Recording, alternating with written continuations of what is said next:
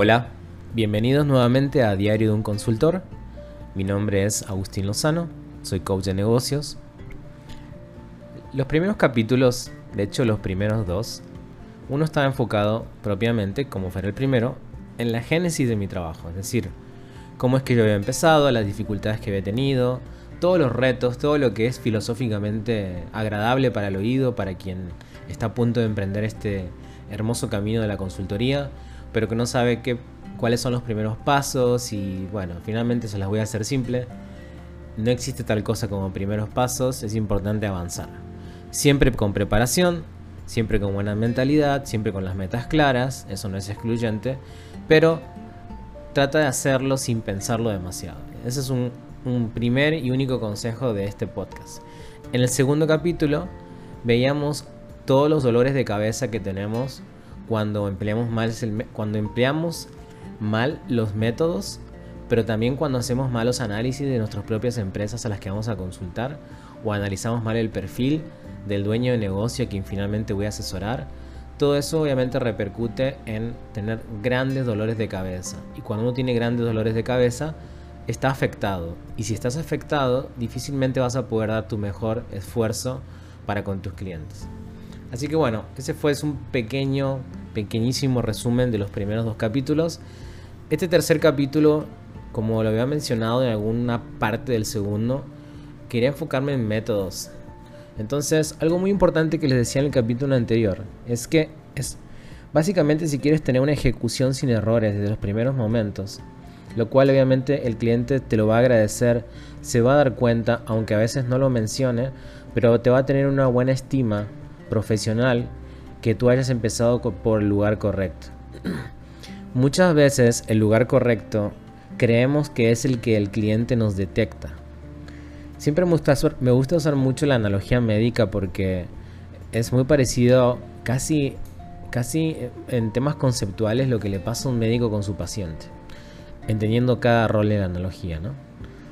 Pero si yo le hiciera caso o decidiera ir rápidamente a lo que él cree que es más doloroso para la empresa, estaría, estaría compartiendo el mismo error que él, que es que al estar afectado por su propio negocio, obviamente porque es su bebé, porque es lo más importante, no pudo tener una mirada distinta, una mirada más crítica. Y dicho sea de paso, tú no estás ahí solamente para escuchar lo que él te pueda decir en función de lo que él cree que está mal, sino para que tú puedas hacer tu propio diagnóstico y que sea ampliamente superador al de él. El de él seguramente va a estar basado en vivencias, en referencias, en haber eh, toda la parte empírica, ¿no? El haber estado observando distintas áreas, ver cómo funcionan mal y luego obviamente va contigo y te lo comparte. Eso es lo que tú tienes que evitar. Lo que tienes que evitar es justamente que él sea que el primero aborde el tema y el error que tienes que frenar es que obviamente no, o sea, debes evitar hacerle caso en cuanto a por dónde debes empezar. por otro lado, tienes que pedirle el tiempo necesario, que por supuesto está dentro de tu plan estratégico de trabajo, para hacer un buen diagnóstico. Un diagnóstico no es simplemente empezar a observar como quien se mete a una iglesia y empieza a observar los techos, las bancas y ver todo el tema arquitectónico y se puede imaginar la historia. No, no, está muy asociado al trabajo duro que es poder conocer las voces de los protagonistas que estén viviendo ese problema el cual sugiere el dueño de negocio a la hora de abordarte. Entonces, a esto le llamamos, y este es el nombre de este capítulo, de este podcast, este tercer capítulo, se llama ecosistema de trabajo. Tú le puedes poner el nombre que quieras, le puedes poner clima laboral, eh, micro, microecosistema, ecosistema laboral, ecosistema de trabajo, es lo que menos importa. Yo le llamo ecosistema de trabajo. Muchas veces, si no es que 8 de cada 10 veces que me enfrento a una consultoría, los dueños de negocios tienen, tienen mucho a acentuar el tema de las actitudes, de lo que consideran que están mal, que hay algunos líderes que están muy débiles, que ya no hacen caso, que están muy rebeldes, que es muy difícil hacer cambios y demás, y su percepción es muy buena. El único problema de eso es que no lo puede comprobar matemáticamente. Cuando tú hagas el diagnóstico y finalmente ejecutes la herramienta y puedas comprobar matemáticamente lo que estás diciendo, vas a tener muchísima credibilidad a la hora de poder ejecutar los primeros pasos de tu consultoría. Porque el diagnóstico va a ser muy fáctico, va a ser muy evidente dónde está el problema y dónde está el mayor problema, por lo que se vuelve casi, casi, casi, casi lo más urgente de empezar a trabajar. Muy bien, ¿de qué va todo este tema del ecosistema de trabajo? No quiero hacer un roleplay, pero si tuvieras que explicarle esto al, al dueño de negocio, a la persona que te está contratando o al director nuevamente adjunto que te han puesto para darle seguimiento a las tareas de consultoría para que te pueda asistir, Tú básicamente le vas a explicar que el ecosistema de trabajo básicamente es el espacio mental, físico, donde básicamente todos los trabajadores tienden a realizar sus tareas, procesos, protocolos y demás. Por lo tanto, el ecosistema de trabajo es muy importante desde el punto de vista de la paz mental que puede existir y esto, pues sin entrar demasiado en detalles, obviamente hace que las personas puedan tomar buenas decisiones. Cuando uno está demasiado afectado por la presión o simplemente puede estar muy afectado por la, por la falta de actividad, hace que tus juicios se vuelvan muy agudos, pero para mal. Eh, difícilmente te vuelves muy obtuso, difícilmente puedes tener una óptica correcta de cada situación. Entonces básicamente estás, estás en medio del problema. Así que el ecosistema de trabajo es una herramienta que va a permitir medir de manera cuantificable todos los, todos los aspectos en función del líder, sus funciones propiamente, procesos, tecnología, innovación, etc. Entonces, yo te diría que uno de los primeros pasos lo vamos a marcar como el paso 1 de 1, 2, 3, 4, 5, 6, 7 aspectos importantes que considerar dentro del ecosistema de trabajo. El primero es, ¿qué hace cada uno de los líderes? Es una pregunta que obviamente no puedes ir directamente a hacerla a los líderes y tampoco te conviene hacérsela a nadie, es simplemente poder empezar a investigar. Aquí donde yo llamo que tenemos que empezar a ensuciarnos un poco. ¿Cómo podemos hacer eso? hay varias técnicas, les voy a mencionar una muy noble, lo cual cuando vas empezando es muy buena, que es simplemente hacerle sombra. Eh, vas a ser como una especie de fantasma al, al lado de él durante todo un día. si consideras que todo un día es innecesario porque pues hay mucha inactividad, etcétera, entonces hazlo por mediodía o un cuarto de día. Aquí lo importante es que se vuela su sombra. Tú determina el tiempo que sea más conveniente o el que consideres. Por supuesto que si lo haces en todo un día vas a poder encontrar mucha más información. Pero a veces ni falta hace, así que eso obviamente lo dejo a un criterio de cada uno. En mi caso es si le hago sombra eh, durante todo un día solamente para entender sus facultades. Y básicamente en ese proceso no vas a participar demasiado, de hecho te diría que poco y nada. Básicamente lo que vas a pedirle es amablemente que te haga partícipe de un día normal, en el cual tú no vas a estorbar, lejos de ello vas a tomar nota con la única intención de poder favorecer su performance dentro del trabajo. Es decir, tu función ahí de poder estar observando es de beneficio para esta persona. Hay que explicarlo muy bien para que pueda desarrollar él su día de manera normal y que no sienta demasiado afectado. Lo cual a veces es un poco difícil, pero bueno, es mejor explicarlo para que sienta un poco más relajado y que sepas ahí que no estás, no estás, que lo que resulte de esa conversación, o mejor dicho, de ese día con él, no va a resultar en nada negativo, sino todo lo contrario, van a ser cosas muy positivas. Pero finalmente tiene que entender que tú no estás ahí todos los días y tú tienes que correr mucho más rápido de lo que ellos están corriendo. Así que esto, a este primer paso le vamos a llamar como la introspección de líderes. Para esto tiene, te muestro un método, no es el único, hay muchos, solamente que no quiero abrumarte hoy con diferentes metodologías, pero puedes simplemente hacerle sombra y poder identificar todo lo que hace finalmente durante el día.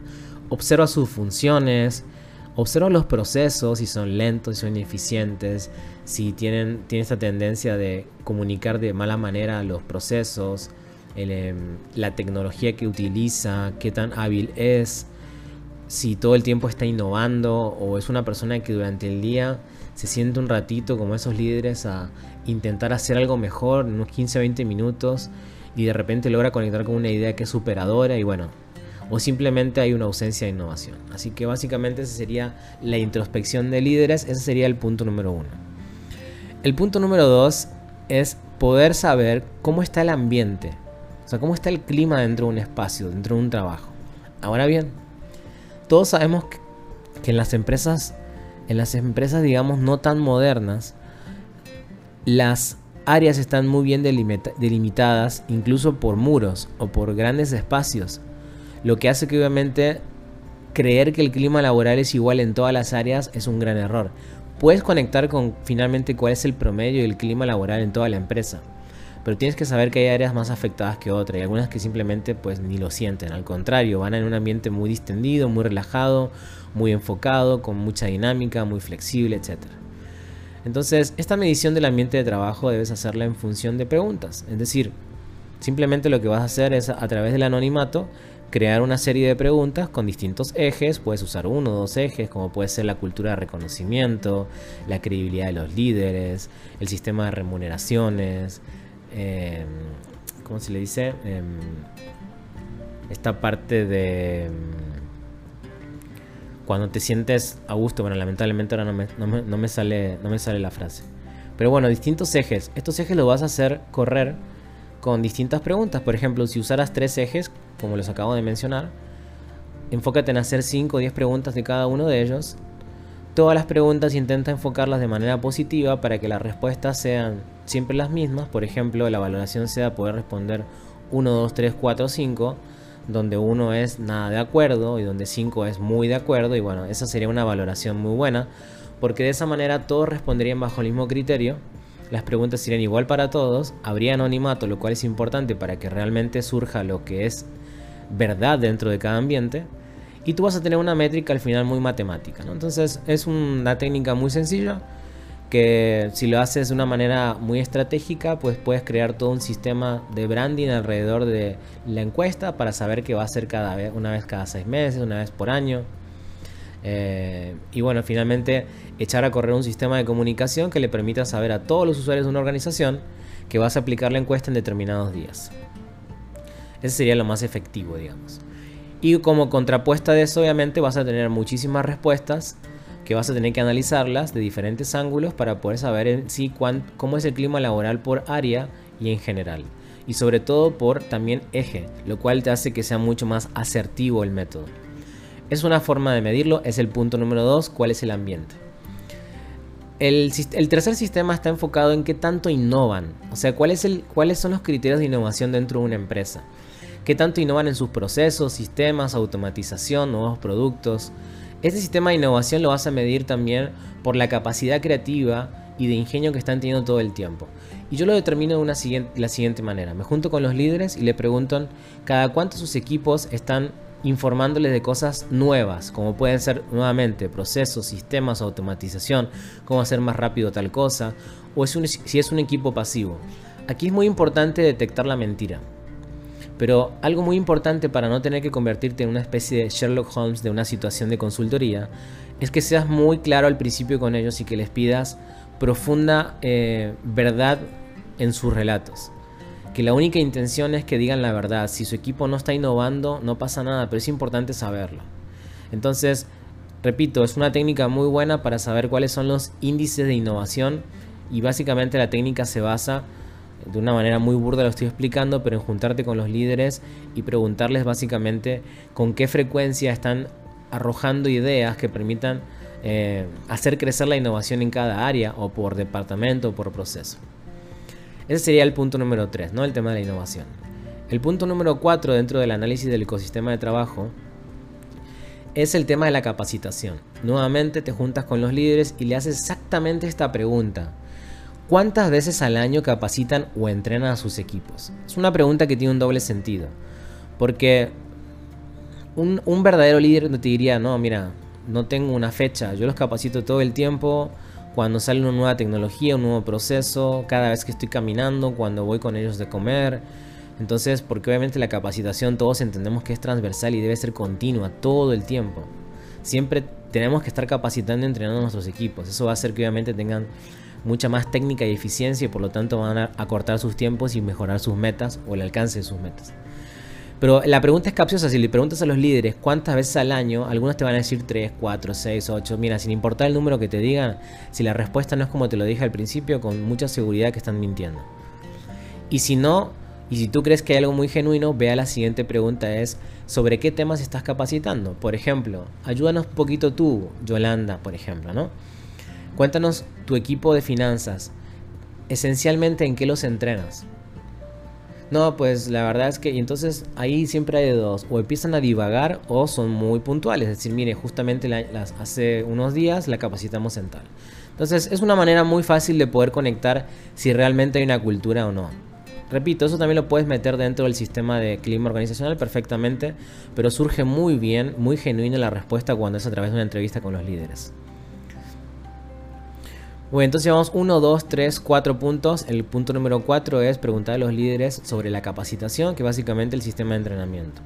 El punto número 5 es pregunta a los equipos por los líderes. Es decir, ahora acércate con la gente y pregúntales por sus líderes. Aquí tienes varias formas de hacerlo. Obviamente una manera convencional y lenta sería entrevistarlos de una manera aleatoria o simplemente enviarles una encuesta muy pequeñita de 10 preguntas para valorar su capacidad de liderazgo en cuanto a su credibilidad, su análisis, su acercamiento, su conducta, el eje motivacional que tiene para con sus equipos, el nivel de enfoque, etc.